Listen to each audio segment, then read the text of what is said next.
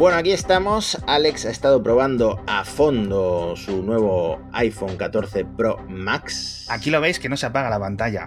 Tengo muchas cosas que contarte Sí. porque el último episodio lo hicimos. Oye, que me llega el iPhone 14 de, de sesión de prensa de Apple y luego te cuento qué tal.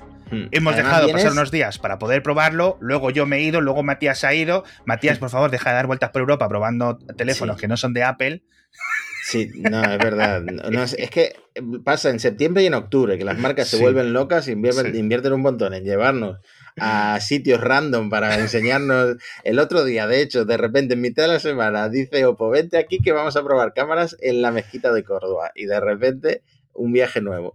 Pues no, lo que te iba a decir es que tú pasas al Sí. iPhone 14 Pro Max desde el iPhone 13 mini. O sea, que has dado un salto no solo eh, del- de los no Pro Sí. a los Pro, sino Sí. también de tamaño considerable. Sí, y ¿Te has no- acostumbrado? No me gusta. No, me gusta que sea tan grande, amigo.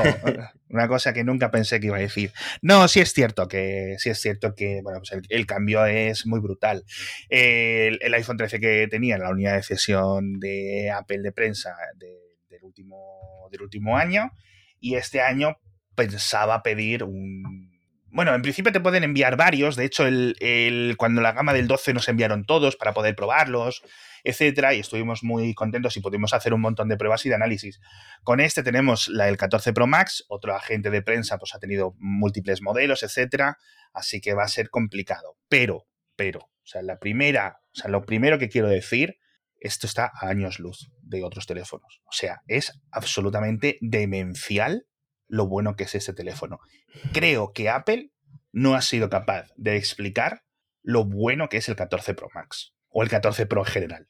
O sea, ya no es en plan la isla dinámica, que es increíble y que me gusta y que me encanta, sino lo bueno que son las cámaras. O sea, es que la, la mejora es una locura seria. Y, y, y, y te- tened, o sea, tened en cuenta quién os lo dice, que os lo estoy diciendo yo, que siempre soy muy crítico, Hmm. que de cámaras apenas entiendo, pero cuando veo los resultados que veo aquí, digo, madre mía. O sea, ¿cómo tiene? A lo mejor el Pixel 7 ahora viene con una cosa loca, ¿vale? Que sale en unos días.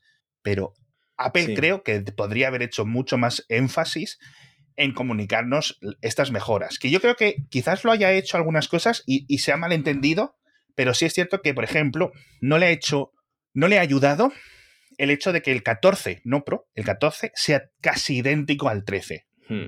A ver, tú dices que no le ha ayudado, pero ya todos los analistas están diciendo que el 14 no está vendiendo, está vendiendo incluso menos de lo esperado por Apple, y ahí todo el mundo se va al 14 Pro y al 14 Pro más. O sea, los márgenes de Apple en los próximos resultados financieros Sí, sí, sí. van a ser una absoluta locura. No, decía al final Times, creo que los datos eran de nuestros colegas de Counterpoint. Eh, luego les preguntaré a ver quién, quién ha hecho el anuncio, porque yo con esta gente, la verdad que, que, que son colegas desde hace ya muchos años. Eh, que sería el primer trimestre que el precio medio de un iPhone supera los mil dólares. O sea, esto estamos hablando de una locura. Estamos hablando de, de que antes eran 700, 800.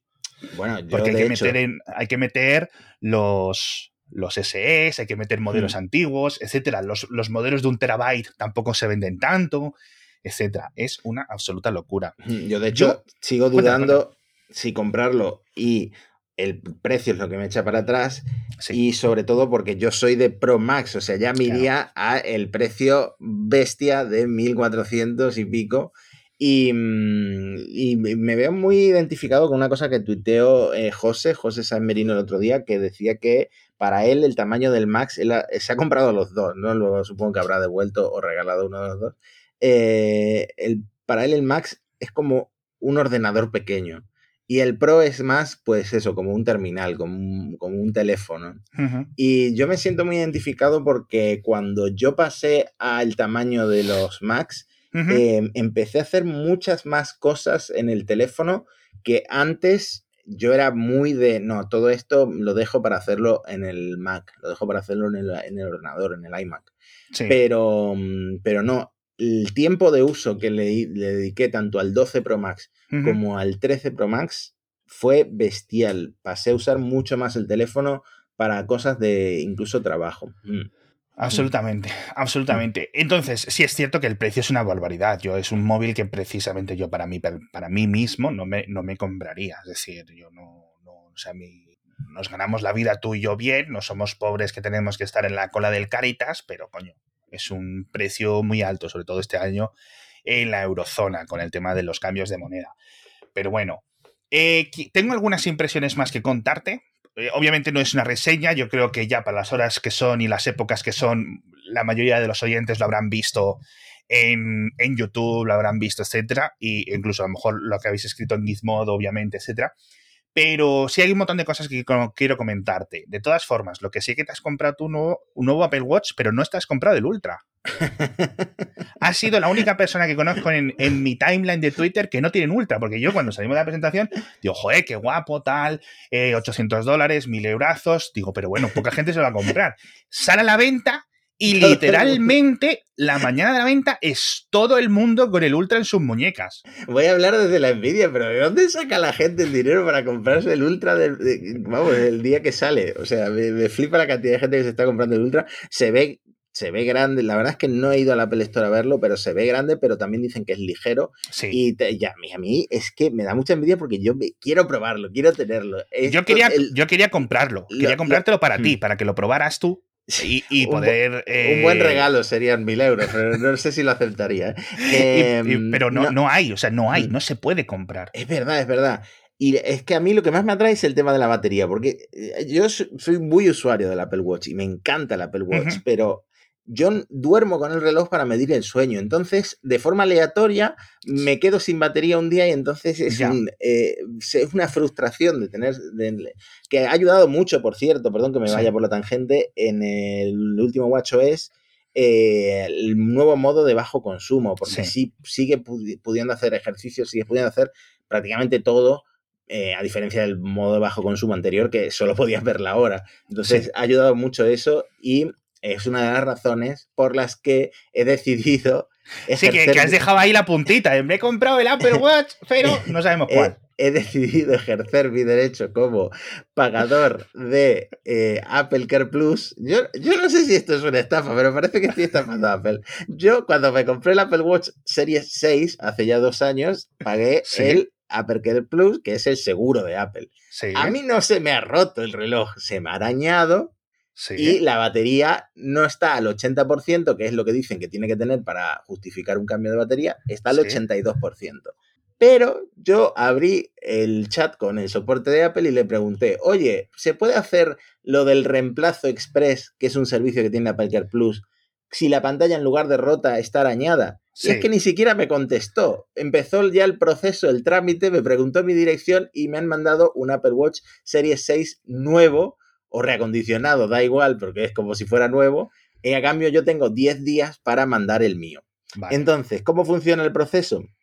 Pues eso, te mandan ese, te hacen una retención de 430 euros, una cosa así, que es lo que costaba el reloj, y el servicio solo cuesta 65 euros. Es decir, yo me siento que estoy estafando a Apple porque tengo Apple Watch nuevo por 65 euros más lo que me costó en su momento, eh, que creo que fueron 100 euros, el eh, Care Plus. Es cierto que en otros relojes incluso cuesta 50 euros el Care Plus, o sea que a partir de ahora, si esto va a ser así siempre, yo voy a ser eh, pagador de seguro de Apple en casi todos los productos que me compre, te lo digo. Eh, yo, yo no estaría con lo que dices tú. O sea, yo creo que es tu derecho como consumidor eh, al que te has arreglado. Apple tiene, si es cierto, pues no son tan problemáticos con las devoluciones como un montón de otras empresas, etcétera. Este es uno de los temas más atractivos de la compañía. Eh, pero sinceramente, o sea, a mí me sorprende. estaba esperando que me dijeran, y me han enviado un S8. Ya. No, pero te han enviado el mismo modelo que tú tenías porque el tuyo tiene unos desperfectos que están cubiertos por la garantía. Fin de la historia. Tú no, estás, tú no tienes ningún problema. No, ya, pero como no estaba roto, como era simplemente arañazos típicos del uso de la pantalla. que hagan un cristal mm. más resistente. claro, es que, chico, no sé. decir, esto es tu, labor como consumidor. No es por ponerme yo aquí en plan. Eh, cosas, pero... ¿Quieres que te cuente otra curiosidad que creo que te va a sorprender más? Venga, vale. Tú sabes que mi AirTag se quedó sin pilas, o se estaba quedando sin pilas, todavía seguía funcionando, pero avisaba de que no tenía carga. Sí. Pues compré en Amazon las primeras que vi, que eran de marca Duracell. Para mi sorpresa, cuando me llegan las pilas, abro el AirTag y le meto la nueva pila, no funciona. no funciona, no hace contacto. Se supone que tiene que hacer como un sonidito cuando pones la, la pila, no hace el sonidito, no lo detecta el iPhone y yo pensando, bueno, me he cargado el AirTag, lo he abierto mal, estoy metiendo mal la pila, lo intenté de mil formas distintas. Y luego consultando, consulté en la comunidad de Mixio, consulté en la web de soporte de Apple. Resulta que eh, algunas pilas de Duracell tienen problemas con los AirTags porque tienen como un amargante, como una capa eh, por encima pues, para que los bebés y los niños no se lo traguen para que te sepa mal en la boca como los cartuchos de la Nintendo Switch. De la Nintendo Switch, es verdad. Y yo entiendo que por esta razón no funcionaba, pero me, me pareció curioso que la pila más vendida de Amazon, o por lo menos la que me salió primera en los resultados de búsqueda, eh, no funcionara para el AirTag y tuviera que ir a, mm, al Mercadona a comprarme una que venden allí en la caja de Parasonic y esa funcionara a la primera. De hecho, me pasó otra cosa, de nuevo, sintiéndome estafador con Amazon, con el, seguro, con el, el servicio de atención al cliente de Amazon, que es que me devolvieron el dinero, pero no me pidieron de vuelta las pilas. Es que enviarte una persona a casa para que recoja 3 gramos de pila, tío, o sea... Exactamente, exactamente. Es que sale más caro para ellos transportar la pila, que eran dos pilas de hecho, que dejármelas. Así que ahora tengo eh, dos pilas gratis de Duracell que no sé para qué usar. Si alguien las quiere, se las Qué historias, tío. Madre mía. historias del Matías consumidor. Nunca, nunca, nos, nunca nos dejaremos. Yo tengo muchas ganas de probar el, el, Plus, el iPhone 14 Plus. Tengo esa, e, ese, ese interés. Así que. Eh, Tiene que ser muy ligero porque el, Pro normal es muy, es muy. O sea, perdón, el normal es muy ligero en comparación con los Pro. Y, y tener un móvil tan ligero con tanta batería tiene que ser muy atractivo. O sea, yo no descartaría el 14 Plus como, como una buena compra. Pero parece que no está teniendo mucho éxito. No, no sé. Yo no sé si estos artículos eh, que mm. se están publicando con fuentes asiáticas de, oye, pues hemos tenido que reducir producción, etcétera, no, nunca sabemos realmente qué validez darle, pero parece que el Plus es un poco la, niña. Mm. ¿No? El patito feo de este, de este año. Mm, a mí me parece relativamente atractivo, pero sí es cierto que por ese precio, pues a lo mejor muchas personas optan por, por otros terminales. Entonces, eh, una de las cosas que he visto nuevo, y aquí vamos a empezar nuestra reseña del iPhone 14 Pro Max, eh, una de las cosas que más me han gustado es una mejora increíble en los termales. Me explico. Este teléfono se calienta mucho menos haciendo las mismas cosas que un 13 Pro Max o que un 12 Pro Max.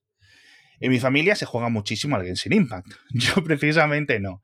Pero cuando me ponemos el Genshin Impact en este teléfono, se ve todo a mucha más resolución porque el móvil o el procesador no baja la, la, calidad de desarrollo para mantenerte los 60 frames por segundo los 120, dependiendo de cómo lo tengas configurado, y te muestra mucho más detalle. Y encima se calienta menos y encima la pantalla no se tiene que reducir el brillo, que este es otro de los problemas que tiene la gente que juega muchos mucho a los videojuegos en un iPhone o en un iPad, que rápidamente la pantalla pierde brillo porque es que si no empieza a quemar, ¿no? Eh, esto me viene muy bien porque es una mejora clara, es una mejora difícil de explicar, es una mejora que a muchas personas no le va a importar, pero es una de las grandes mejoras que ha tenido este modelo. ¿Por qué? Eh, dicen en iFixit que lo han abierto y que ahora se puede abrir bien por las dos partes, tanto por delante como por detrás. Es decir, para cambiarle la batería ya no tienes que quitarle la pantalla, lo puedes hacer por detrás. De hecho, es mejor que lo hagas por detrás porque no, corres el riesgo de romper la pantalla, etc. Sino que además ahora por delante tiene la placa de disipación. ¿Vale? Es decir, entre los internos, la batería, el procesador, etcétera, está la placa de disipación, que es básicamente un, metal, no, sé exactamente qué, molécula es, eh, que distribuye el calor. Y lo distribuye de una forma muchísimo mejor que modelos anteriores. Luego está la pantalla y luego ya está. Con lo cual, desde atrás puedes acceder de una forma mucho más correcta. Eso es increíble a nivel de reparación. Eso es muy bueno a nivel de cuando la gente vaya a repararse sus iPhone en su casa porque lo hace mucho más sencillo, ¿vale? Y mm. va a reducir mucho los costes de reparación. Si no te lo haces tú en tu casa, pues se lo mandas a una tienda a hacerlo o vas a un Apple Store y va a reducir mucho. Con lo cual, esto es excelente. es una cosa que a lo mejor no le puedes dedicar 15 minutos en la presentación, pero yo sí le voy a dedicar 15 minutos porque es mi podcast y lo merece. pero estoy muy contento, muy contento. De hecho, dicen que no se podrían haber, abrir los iPhone desde la parte trasera desde el 4S. Mm. Es decir, el 5 quitó esa parte esa, ese, ese tipo de, reparación interna. Esto es una cosa brutal. Bueno, esto tiene implicaciones para todo, la duración de la batería, quizá también para la duración de la pantalla misma, o sea, tiene, que darle una durabilidad al teléfono eh, importante. Para poder subir hasta estos 2000 nits de pico de la pantalla, mm. necesitas estos termales mucho mejores, porque es que si no, al mm. final lo que pasa es que quema y consume toda esa electricidad que está metiendo la pantalla para subir hasta 2000 nits se convierte en calor, porque no es efectivo al 100%, ¿no? En fin, eh, lo que no he probado lo que no he probado es todo el, tema del ProRAW, las fotos de 48, pero nuestro amigo José, que lo comentábamos antes, Ángel Jiménez, mil millones de personas más lo han estado probando y eso es una absoluta mm. locura. Bueno, es que la, gente está muy contenta, la gente que hace fotos en plan en serio, está muy contenta porque dicen que nunca se había visto en un móvil eh, el, nivel de detalle que tienen las fotos de ProRAW hechas eh, en 48 megapíxeles. Es una mm. absoluta locura y ojalá, eh, bueno, esto lo vamos a dejar para el final, pero, o sea, yo he visto lo que están contando y lo que están mostrando Ricardo Aguilar, Antonio Saban, eh, etcétera, mm. y me está, vamos, de verdad. Vuelvo a insistir, creo que Apple no ha sabido vender, vender bien lo buena que es la cámara. No sé si ha salido el análisis de DxO del iPhone 14 Pro Max. Voy a mirarlo ahora mismo en directo. Ah, sí, hace dos días ha salido. Ahora lo leo, ahora lo leo. Lo voy a, lo voy a dejar enlazado en la, en la esta. Ah, no, sí, sí, se ha salido. ¡Hostia! ¿Qué? Te digo la nota que le han dado. 149. ¿Es el récord o qué? Bueno, de, lejos, o sea, de lejos. O sea, 149 con una cámara que tiene un zoom mm, lejos lejos de lo que tienen otros móviles del mercado. O sea, el, el, qué locura, tío. Qué absoluta locura. Un 149. O sea, me ha parecido, una, me, ha parecido excesivo. O sea, me ha parecido excesivo. Te estoy hablando que el siguiente es el Huawei P50 Pro o algo así, que tenía un zoom mágico, tío. Que veías, el, veías el cosmos. Era como el James Webb casi, este zoom. En fin. Luego hablaremos porque hay un montón de cosas de zooms y de cosas que os quiero contar. Photonic Engine yo creo que esta es la gran magia detrás de todo este avance de, las cámaras. Es decir, Apple no solo ha cambiado los sensores en el iPhone 14 Pro, en el iPhone 14, comparado con el 13, los sensores son idénticos, pero tú ves una foto capturada.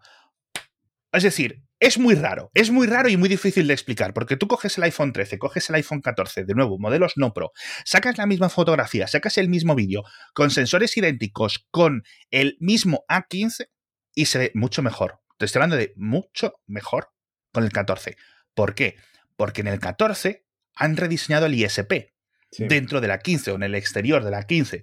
Entonces, esto es algo que es lo que procesa. Es decir, básicamente han reconstruido una cosa que han hecho para los iPhone 14 Pro Max y en el futuro, pero que han podido aplicar a los iPhone 14 también, ¿vale? Con lo cual, la toma de decisiones, todo el procesado que hay desde los, la recogida de datos, de datos crudos del sensor hasta que te muestra el vídeo o te muestra la fotografía, ha cambiado. Con lo cual, con los mismos sensores consigues mucha mejor calidad, que es lo que hemos visto en el 14 Pro Max, pero que también llega al 14. Entonces, a pesar de tener las mismas cámaras, el resultado es mucho mejor. ¿Por qué Apple no puede ponerlo en el 13 o en el 12? ¿Sabes a lo que me refiero? Actualización de software y pasarlo. Pues porque en principio depende de este ISP nuevo.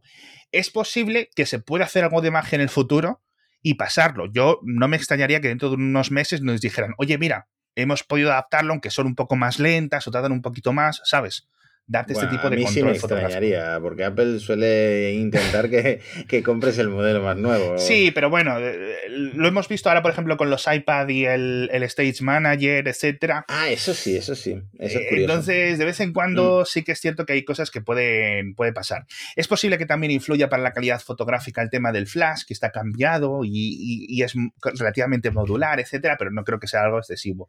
El modo acción, etcétera, no lo he podido probar mucho, ¿vale? Pero sí es algo pues relativamente bueno y uno de los elementos que quizás habría en aplicaciones de cámara alternativas o que teníamos en Android y que no podíamos ver en este tipo de teléfonos a pesar de que eran tan caros, ¿no? Hay un montón de elementos que están limitados por el hardware actual, y esto yo creo que no hay otra, otra gente que, culpar que Apple, por ejemplo. Te sacas 200 fotos pro RAW, ¿cómo te las pasas al ordenador? A través de un Lightning que es USB 2.0. es decir, conector Lightning, protocolo USB 2.0. No es que sea una cosa lenta de que tarde horas, pero sí es cierto que en cuanto quieras pasar 10, 20, 15, 100 fotos que has estado sacando en tus vacaciones, pues vas a tardar mucho rato. Si fuera Lightning, pero USB 3.0 como tiene el iPad, pues sería mucho más rápido. Y si fuera USB-C con USB 3.0, 3.1, 3.2, pues imagínate, ¿no? Entonces aquí no hay nadie más que culpar de Apple de que no se haya puesto las pilas en el alternativo. Eh, otras cosas de limitaciones de hardware, los 128 gigas. Es decir, yo no los recomiendo, o sea, sinceramente. Prefiero.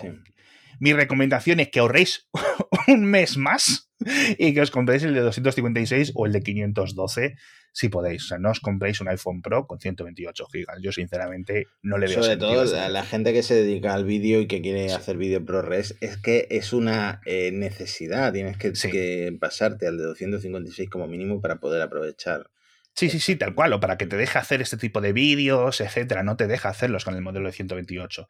Eh, isla dinámica. Esto es una locura. Esto es una locura. No solo como Apple ha podido conseguir un aprovechamiento de una cosa que debería ser una deficiencia, ¿sabes? Es decir, es como si tú tienes muleta, tienes que andar con muleta porque tu tobillo está roto y le sacas una ventaja a la muleta. O sea, es absolutamente una locura. Eh, obviamente lo hemos visto, como un montón de fabricantes de Android lo están copiando ya y me parece absolutamente increíble. Pero no te molesta más que el notch, tú que vienes del notch. No, mira, una cosa que he notado es que normalmente los vídeos con los, en los iPhone con notch yo los ponía a pantalla completa. Sí. Aquí no me dejan ponerlo a pantalla completa. No sé si mm. es el iPhone, es decir, el sistema operativo, o si es, por ejemplo, la aplicación de YouTube. Si yo pongo la aplicación de YouTube, no me deja que la isla se quede en ese hueco, que, que antes el notch sí me dejaba. Se recortaba un poquito por un lateral.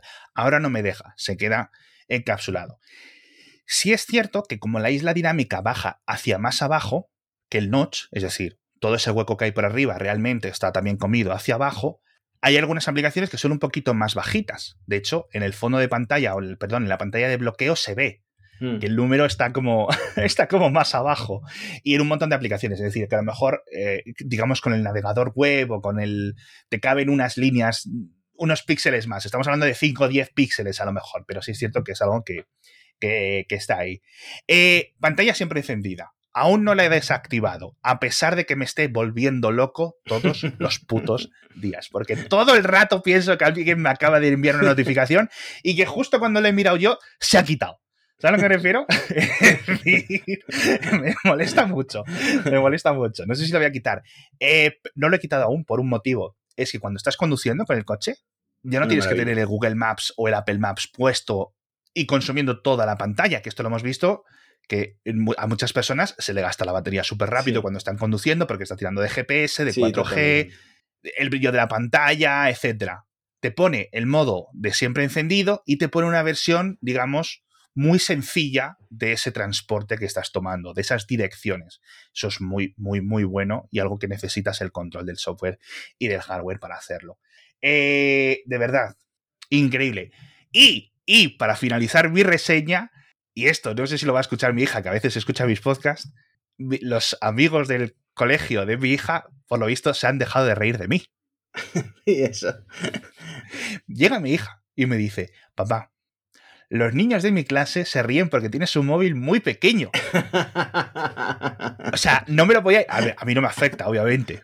Por eso lo estoy contando en este podcast, porque me hace gracia. decir, a ver, niño, que estás ahí con el Xiaomi de tercera mano, con la pantalla rota que te ha regalado tu primo, el del pueblo, y te estás riendo de mí porque vengo con un iPhone 13 mini, pero es un iPhone 13, o sea, ¿de qué me estás mintiendo? Pero estamos en una sociedad puramente estética Así que eso me ha hecho gracia. Así que ahora mi hija, por lo menos ya no está avergonzada, al menos estos días que esté usando el 14, el 14 Pro Max. No ah, es un teléfono. ¿Cómo son las adolescentes, tío? Sí, son muy crueles, son muy crueles. Sí. Por cierto, tienen que haber subido por lo menos un poquito las ventas del 13 mini porque alguien en mi entorno lo ha comprado y luego mi mujer también eh, que ella siempre ha querido el tamaño mini y nunca se ha dado el salto. Se ha pasado de un iPhone 10 a un iPhone mini 13 mini y está encantada. A mí me parece un telefonazo, yo lo sigo recomendando. El tema de la batería es quizás su mayor defecto o su único defecto. Eh, ahora lo tenemos pues 50, 70 euros más barato que hace unas semanas. Así que de verdad que a mí me parece un telefonazo. Encima ahora, con la 16.1 vas a poder ver el porcentaje de pantalla en el este. Que por cierto, cuéntame porque no me he enterado muy bien. A ver, en la 16.0 pusieron el porcentaje de batería otra vez en los teléfonos. Pero ese era un desastre. Yo lo tuve activado. Pero ¿cómo va a ser un desastre si es poner un número? Sí, exactamente. Tú veías el icono de la batería y dentro veías el número. Vale. ¿Qué ocurre? Que solo veías el número y el fondo siempre estaba entero blanco. O sea, lo que es el dibujito de la batería siempre estaba blanco. Entonces tú, aunque tuvieras un 32%, ¿Sí? tú veías entero blanco. Y claro, ah. intuitivamente pensabas que estaba llena porque tenías que interpretar el número para saber dónde estabas.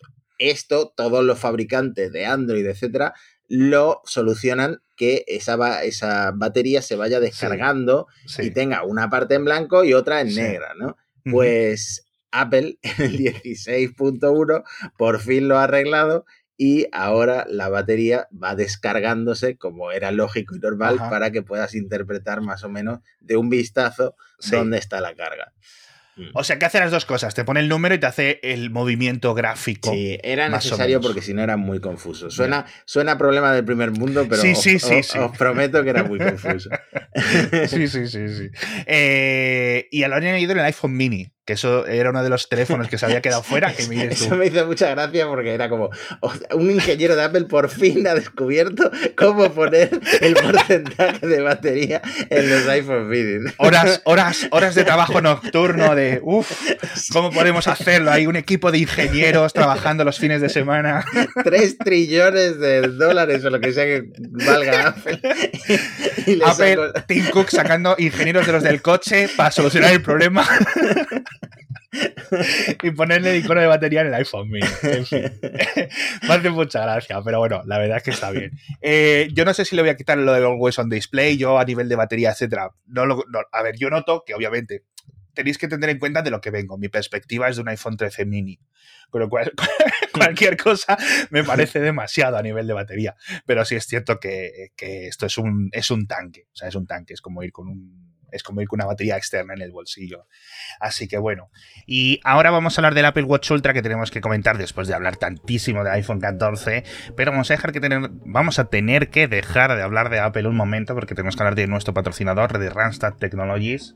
Que ya os lo he comentado tantas veces, pero de verdad quiero que descubráis todo lo que Randstad Technologies puede hacer por vosotros. Entonces siempre os digo, entrad en randstad.es y ahí tenéis todísima la información. Os dejo enlace en las notas del episodio. Pero recordad que además de Randstad Technologies y toda esta división de consultoría de IT, también tienen y seleccionan para ti profesionales cualificados, su metodología propia, con un profundo conocimiento del mercado y herramientas de evaluación de competencia. Te van a encontrar al final los mejores empleados. Pero ya sabéis que además con toda la división de consultoría IT de Randstad Technologies, tu empresa alcanzará nuevas cotas de desarrollo y de envergadura, que se dice pronto, ¿eh? Porque ya cuentan con más de 15.000 profesionales especialistas a tu disposición capaces de poner en marcha y ejecutar cualquier proyecto de IT, sean aplicaciones para un iPhone, sea desarrollar vuestro propio hardware, lo que necesitéis. Automatización de procesos, gestión de datos, en fin, todo todito. Entrad en rastad.es, el enlace os lo vuelvo a repetir que está en las notas del episodio porque esta gente es muy seria y saben muy bien lo que hacen del Apple Watch Ultra me da mucha pena que no lo hayas probado tú, pero por volver un poco al, otro tema, estuve con Kernel, o sea, estuve con Pedro Moya en Kernel y estuvimos haciendo un repaso. Y Pedro Moya, que es un atleta, atleta de verdad. No como atleta, ¿eh? No, un atleta de verdad. O sea, eh, tú le dices, eh, Pedro, mm, vamos hasta Aranjuez. venga, vete arrancando el coche. No, Pedro, que no hay coche. y él va, él va, él va, ¿no? Entonces, él ha probado casi todos los teléfonos, perdón, casi todos los relojes deportivos y, relojes inteligentes del mercado. Y estuvimos hablando, la verdad que quedó un episodio muy, muy bueno. Eh, sobre las diferencias, ¿no? Y sobre lo que puede hacer el, Ultra y sobre todo lo que puede hacer un, Apple Watch normal y sobre el futuro de este tipo de teléfonos. Y, sobre todo opciones, porque a lo mejor mucha gente no conoce lo que hace un teléfono, un, un, teléfono no, un reloj de Garmin, de estos es muy específicos, no sé qué, pero claro, tienes cosas muy locas porque hay mucha especialización en este tipo de, relojes. Así que me gustaría que lo escucharais y os recomiendo que lo escuchéis. Así que está muy bien ese episodio de Kernel, que es el último que hemos publicado recientemente con Pedro Moya. Y si queréis hablar más cosas de deportes, escuchad su podcast, que también hace un podcast que se llama Diario Runner, que podéis imaginar por el nombre de que va. Hmm. Mira, me voy a poner el kernel ahora en el coche, que no lo he escuchado todavía, y así hago porque realmente todo el mundo dice, no, Garmin es mejor, pero no tengo ni idea de lo que hace un Garmin realmente en comparación con el Apple Watch, más allá de que la pantalla del Apple Watch sea mejor. Pues tiene cosas loquísimas, o sea, tienen mm. cosas absolutamente locas que yo me he quedado sin. Que, realmente no sabía. Es decir, Pedro vino al podcast y yo decirle, a ver, explícame esto, explícame esto, explícame lo otro. Y, muy bien, ¿eh? Pero él, curiosamente, curiosamente, ahora él usa un, Apple Watch. Mm porque tiene un montón de funciones que los Garmin no tienen. Entonces hay una guerra entre la hiperespecificación y una generalización que le da un montón de cosas guays. A lo mejor el otro tiene más funciones médicas, pero no tiene Spotify.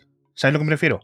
es que yo echaría mucho de menos ahora mismo del Apple Watch eh, muchas funciones de mm. smartwatch típicas como contestar mensajes, contestar llamadas. Em, o yo qué sé, ver direcciones cuando vas caminando por la calle eh, del Google Maps o el Apple Maps, ¿no? Y yo creo que el, que el, Apple Watch Ultra yo creo que combina un montón de esas cosas. Hmm. Eh, y, en cierto sentido no me extraña que, que, técnicamente, seguramente en Estados Unidos vaya a ser mucho más superventas que en Europa, aunque solo sea por tema de precio, ¿no? Pero, pero puedes entender de dónde viene mucha gente y no hace falta ser tan atleta como Pedro, ¿no? O, gente que simplemente corre todos los días o que va al gimnasio. Hay un montón de intereses más allá. No hace falta perderse en mitad del desierto del Gobi para querer un, reloj de este, mm. de este tipo de categorías. Sí ha habido muchos dramas con las reseñas, no con la nuestra, que llega tarde, pero sí que he visto muchos dramas, tío, por, con los de las reseñas. Bueno, he visto muchos dramas y muchas historias, porque he visto gente quejándose de las reseñas de, que han probado el iPhone, el Apple Watch Ultra, pero no se han metido en el fondo de las Marianas este, ¿no? No comparto mucho. O sea, por ejemplo, Marques Brownlee, sin meterse en la fosa de las Marianas, hizo una review honesta y buena del reloj. O sea, no, hace falta irte a correr una, una maratón para decir lo que te parece o lo que has probado, lo que has analizado. Pero es cierto que se metieron mucho, por ejemplo, con Diverge por meterse en la piscina o con eh, Justin o no sé quién más se metió en una piscina en lugar de irse a bucear, ¿no? Claro, es que al final tampoco o sea, no sé, no sé muy bien, pero sí que hay, hay reseñas para todo del, del, Ultra. Lo que sí me han gustado son las reseñas del Apple Watch porque la gente se ha puesto a probar lo de los test, o sea, la detección de accidente de tráfico, que lo tienen los Pixel y un montón de teléfonos. Estaba claro que los youtubers, sobre todo los estadounidenses, porque aquí no hay tanto presupuesto, iban, a, iban a ponerse a chocar. Es que también te digo una cosa, también te digo una cosa, una vez que lo he pensado, digo, es que tampoco está tan loco. O sea, tú te compras el coche más cutre que puedas encontrar en un desguace, 200 dólares de coche, lo pone cuesta abajo y te olvidas. Por lo menos he visto tres reseñas en YouTube mm. de estos, con un coche real vacío y hacer la prueba de la detección de, coche. Esto me hace gracia porque hay un montón de más de móviles que tienen la detección de golpe y de accidente y nadie había hecho esas reseñas independientes. Te tendrías que fiar de Google, ¿no? Es decir, mm. eh, nuestro Pixel 3 detecta si tu coche se ha estrellado, no sé qué. y nadie lo comprobaba. Ahora, en cuanto Apple lo ha dicho, todo el mundo va a verlo. En fin, yo qué sé, hemos visto. Eh, en fin, déjame acabar con una cosa que te lo quise decir en el anterior episodio cuando apenas había tocado este teléfono y ahora después de una semana probándolo. El iPhone 15 va a ser la hostia, tío. Sí.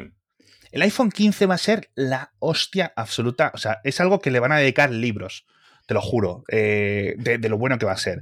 Bueno, tienen que aprovechar en el iPhone 15, no sé si has visto en iFixit, los, los iPhones estadounidenses que, como no tienen la bandeja de la SIM, vienen como con una cajita, o sea, desperdician un montón de espacio, en lugar de aprovecharlo, han metido ahí. Es que, ¿qué vas a hacer? ¿Qué vas a hacer? Si al final no le pones ese trocito de goma espuma que va en el cajón de la SIM o lo que sea, tienes que rediseñar los internos y eso es muy caro. Entonces, es un poco lo curioso. Ahora, seguimos con esto que comentábamos de los, de los estadounidenses yéndose a Canadá a comprarse los iPhones para que tengan SIM. De verdad, yo lo haría. O a México. Yo si viviera en, en, en San Diego, en Los Ángeles, coges el trenecito, cruzas la frontera, ¿no? Vas a a la tienda de, de, Movistar de México, o, es que no me sé los operadores de telefonía que hay ahí en México, ¿no? Y le dices, dame el iPhone 14. Venga, hasta luego. Y vuelves. Y ya está. Y así tienes sí, es que de verdad es una locura, pero es lo que hay. El iPhone 15, que es lo que esperamos que tenga USB-C, sobre todo, y este mismo Photonic Engine, pero con un zoom superior a nivel físico. Hmm. Esas dos cosas para mí ya sí son un salto de calidad loco. O sea, mm. loco. Con poco que mejoren a nivel de procesamiento gráfico, que en esta ocasión no hemos visto mucho, hemos visto mejoras en térmicos, pero no mejoras en rendimiento bruto, va a ser un teléfono que va a ser una absoluta locura. Sí. Están todos los ingredientes ahí puestos, ¿eh? Sí, es que da, miedo pensar, primero, lo lejos de otros fabricantes que está Apple a nivel de rendimiento. Sí y luego que sin tener los mejores sensores o los mejores lentes, por ejemplo, la gran angular no es, la ultra gran angular no es gran cosa en comparación con algunas que van montando los Android, pues sigue siendo la cámara más equilibrada, la que mejor resultado saca en muchas situaciones. O sea, Apple no, o sea, no logra, los otros fabricantes no logran alcanzar a Apple después de tantos años en tantas cosas, ¿no? Y, la verdad es que es una cosa para. Y no estamos hablando de que si llega el iPhone plegable de no sé qué, no sé cuánto, hmm. no, simplemente el iPhone que salga el año pasado, el iPhone normal, el iPhone 15, va a ser una locura y están todas las piezas ahí.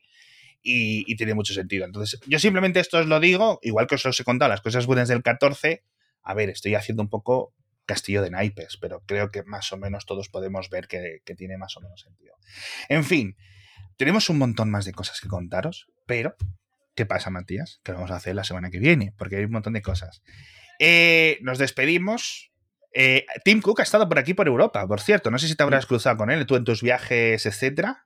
No me he cruzado con él, pero vi unas declaraciones de que vamos a flipar con la, con la realidad aumentada, la realidad virtual. Así que Veremos, veremos porque se vienen cositas y sabemos que hay otra presentación, no sé si va a ser en octubre ya, pero seguramente si no es en octubre es a principios de noviembre. Se vienen nuevos iPads, así que tener el bolsillo preparado porque muchos, a ver, ya os digo, la mitad de mi Twitter, eh, yo no sé cómo va a llegar a Reyes. Ese año, si te has comprado el Apple, Watch Ultra, luego no te quejes de la calefacción. ¿eh? porque eh, no, esto no puede ser. Ultra no calienta, señor. Tengo mucha envidia, tengo mucha envidia, tengo mucha envidia. En fin, muchas gracias, majos, y muchas gracias a todos por estar con nosotros una semana más. Y nos vemos en el próximo episodio de Cupertino. Hasta pronto. Hasta la próxima.